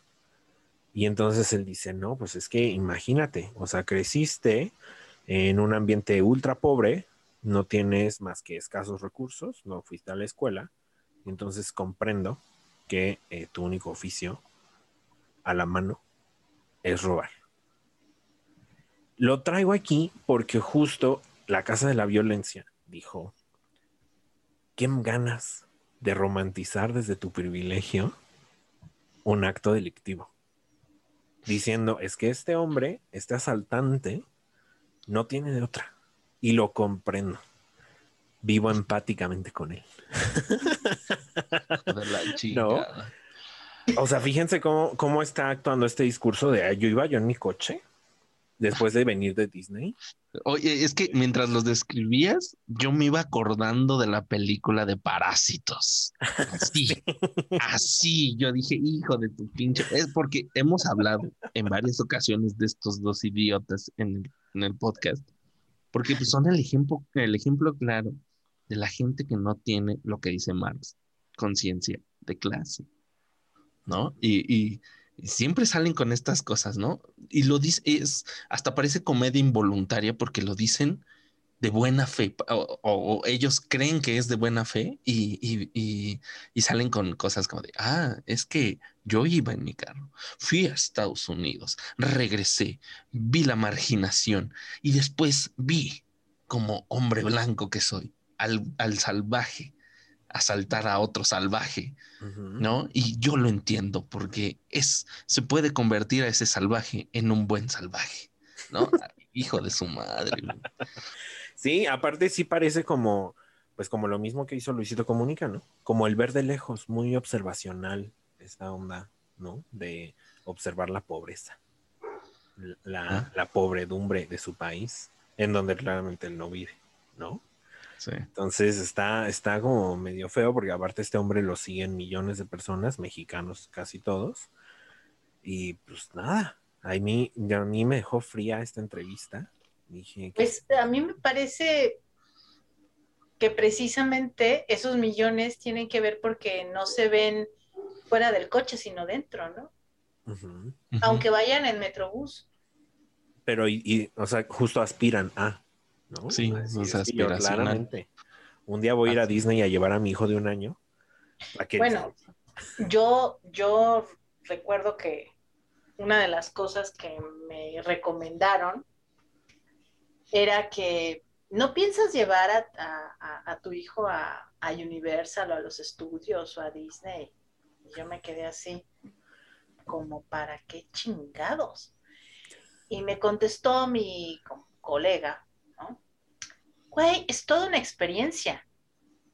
Y yo también ir a las, al tianguis de la Sanfe, güey. O sea, mami. O sea, toda una experiencia de qué chingados. Es que el barco de los piratas del Caribe, ¿de qué putas madres me estás hablando? O sea, ¿qué chingados voy a ir a pagar, a hacer todo el pinche drama, la visa, la, para ir a subirme al pinche barco que usaron para grabar unas escenas de los piratas del Caribe? Bueno, no es que ahí pudimos entendernos. No, no, nunca pudo él entender. Y esta es una, volviendo a estos, este ejemplo, ¿no? a, este, a este, ¿quién dijo que? Él nunca pudo entender, que yo no pudiera entender. Yo sí podía entender que él no pudiera entender. Pero para él era inaudito. Ujú. ¿Cómo es posible que hayas buscado una escuela que está a cinco kilómetros de tu casa y que hayas ido a verla y que hayas pedido opiniones y que, y que estés haciendo todo ese esfuerzo diario de llevar a ese niño a esa escuela constructiva ¿eh? de pedagogía freinetiana, ¿no? Güey, ¿por qué no mejor te lo ahorras y lo llevas a Disney? Lo llevas a la misma pinche escuela que está una cuadra para que no te levantes, porque qué hueva, ¿no? Pues llevarlo y tal. Y te lo ahorras y lo llevas a que tenga una experiencia. Entonces, cuando a mí me, me dijo estas cosas, dije, me queda claro que no vas a entender. ¿No? Yo sí entiendo por qué no entiende, pero él no entiende por qué yo no entiendo sus valores, ¿no? Ujú. Entonces, en esa incomunicación hay un problema. O sea, podemos despreciar todo lo que quieran estos compañeritos de los que están hablando, pero hay un problema, porque si no podemos comprender qué es el bien común, si no encontramos un terreno común para hablar de las cosas trascendentes de este país y de la, pues, pues entonces no tenemos futuro como, como, como nación, como país, como comunidad, como región, como, ¿no? O sea, si no podemos llegar, vol- volviendo a los feminismos, ¿no? Los que están en contra de los niños, las maternidades y los que dicen, este, vamos a pensarlo de otra manera, pero si no tenemos una voluntad de construir, eh, o sea, ¿qué ve, qué ve este hombre de valor el ser un testigo de la desgracia? Ujú. Ajá. Y que prácticamente está diciendo, solamente puedo ser testigo, no puedo hacer nada. ¿No? O sea, ¿cómo se está mirando a sí mismo mirando? Es, es, es como meta, metaclase, ¿no? No es que no tenga conciencia de clase, es que tiene metaclase. O sea, lo único que a mí me queda es mirar. O sea, ¿se dan cuenta de mi tragedia?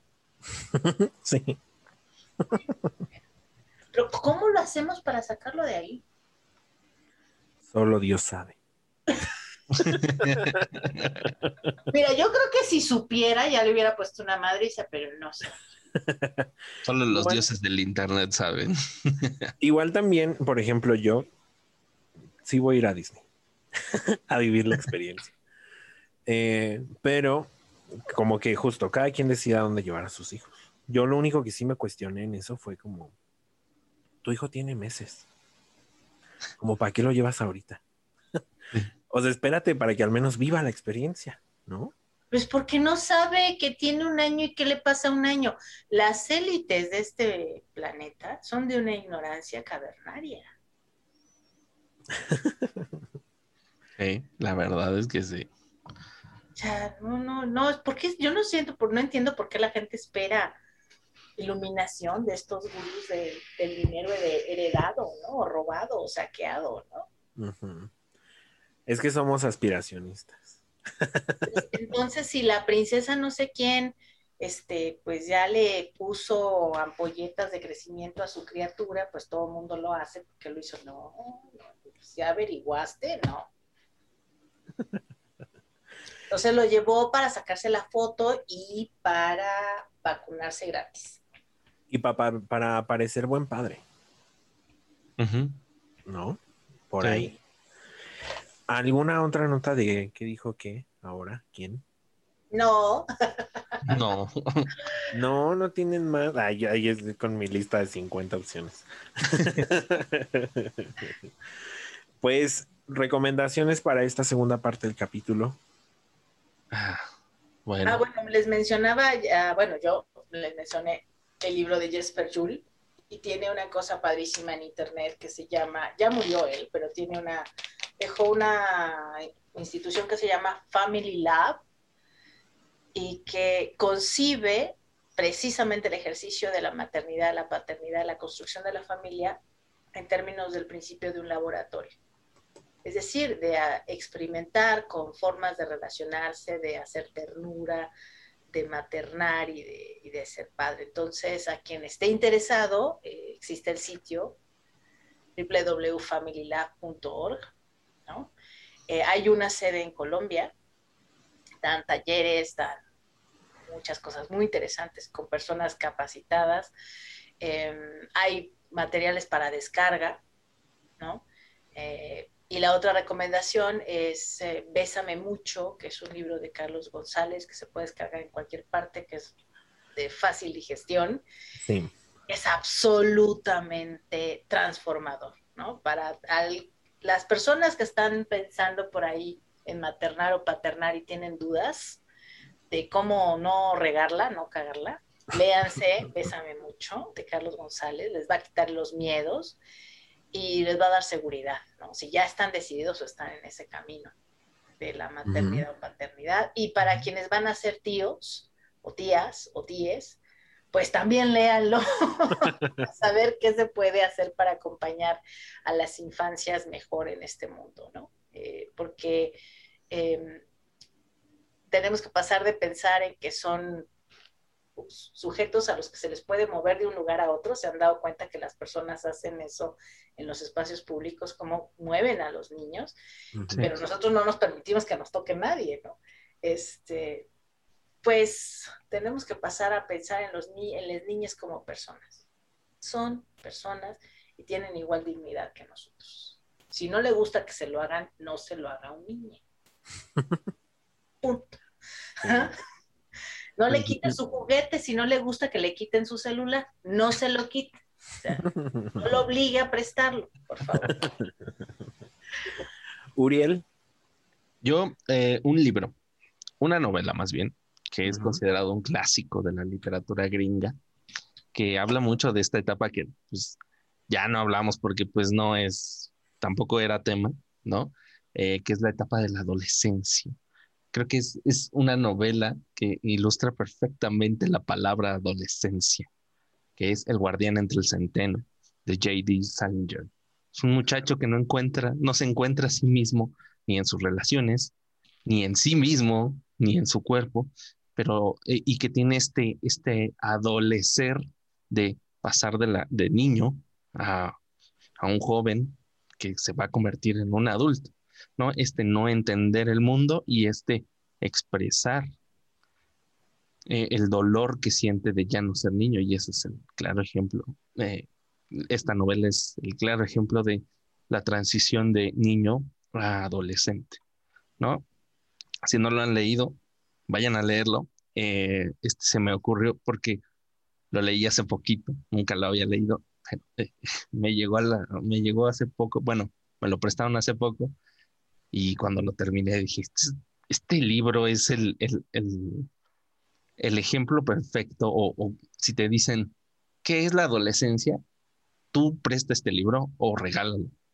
Eso es la adolescencia, ¿no? Si tienes la sensibilidad suficiente para, para empatizar desde tu punto de vista adulto, si tú quieres verlo así, con este adolescente o preadolescente, eh, pues léalo. Nada más. Ok. Pues ahí les va un peliculón. Eh, yo como tengo un delivery para recomendar todo, ahí les va la historia. Esta película está increíble porque creo que es la primera película que me puso en el ambiente LGBT Uf, una- de una forma muy extraña. Esta película se llama Todo sobre mi madre Mm. de Almodóvar.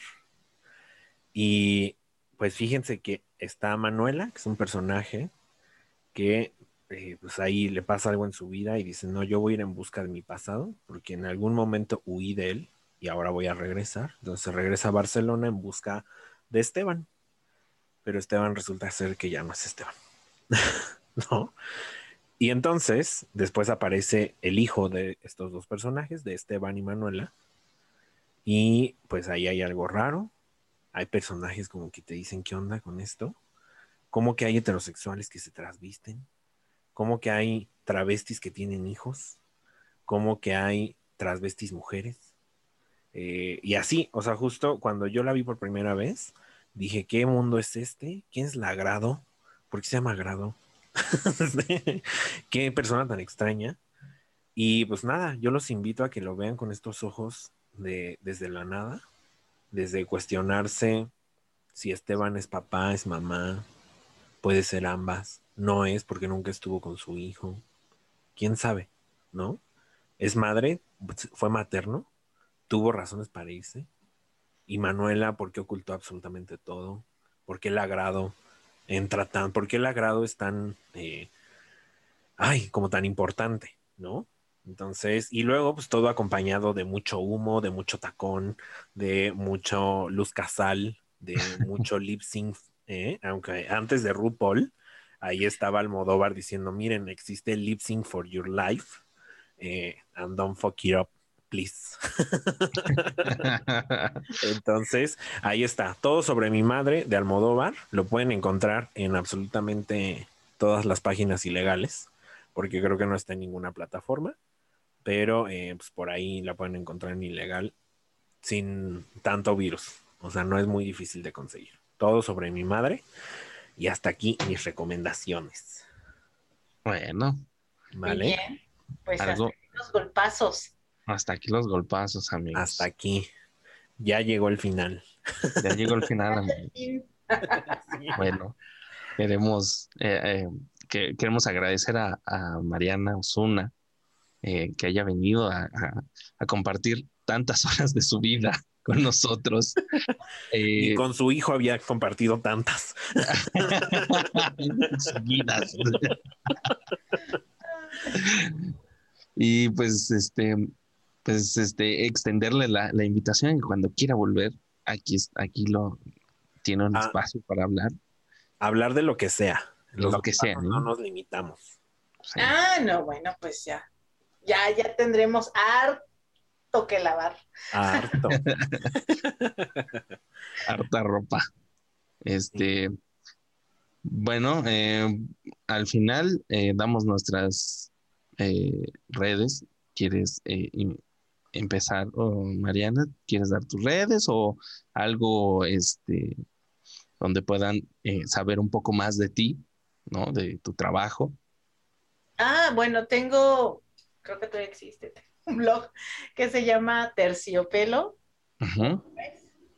Y allí hay algunos textos que escribí hace ya algunos años eh, para una revista que desapareció y que después ya me desinvitó, que se llamaba Metrópoli Ficción. Eh, y escribí una serie de artículos sobre, sobre feminismo y maternidad también. Ahí hay algunas reflexiones. Es algo que dejé allí, ya no ha continuado, pero, pero bueno, ahí está, ¿no? Y este, pues ahí es donde me pueden encontrar. básicamente. Ahí, ahí luego me comentan, por supuesto, haters, por supuesto. Y pues en la arroba Mariana de Os, que es mi, mi marquita ahí en, en la Casa de la Violencia, que frecuento poco, la neta, porque Pero, pero es, es rico luego. Es rico luego visitar la casa de la violencia. Es que cuando uno no tiene nada que hacer, la casa de la violencia. Pueden seguirnos al, al- al- el podcast aparece en Instagram como arroba golpazo-p. Digo, golpa, ah, otra vez. Paso. Arroba golpazo-podcast. Y a mí me encuentran igual en Instagram como arroba aulopz, todo junto. Y Ezequiel, A, a mí no me busquen en Instagram, no vean mi cara. Mejor búsquenme en Twitter, ahí mi cara tengo. Eh, yo en Twitter estoy como arroba limón-limón 1. Ya saben que ahí me pueden encontrar suicidándome o acribillando a otras personas. Los bueno, eh, sin más por el momento, eh, nos despedimos y queremos pedirles que siempre, siempre se recuperen de los golpazos de la vida. Chao. Chao. chao.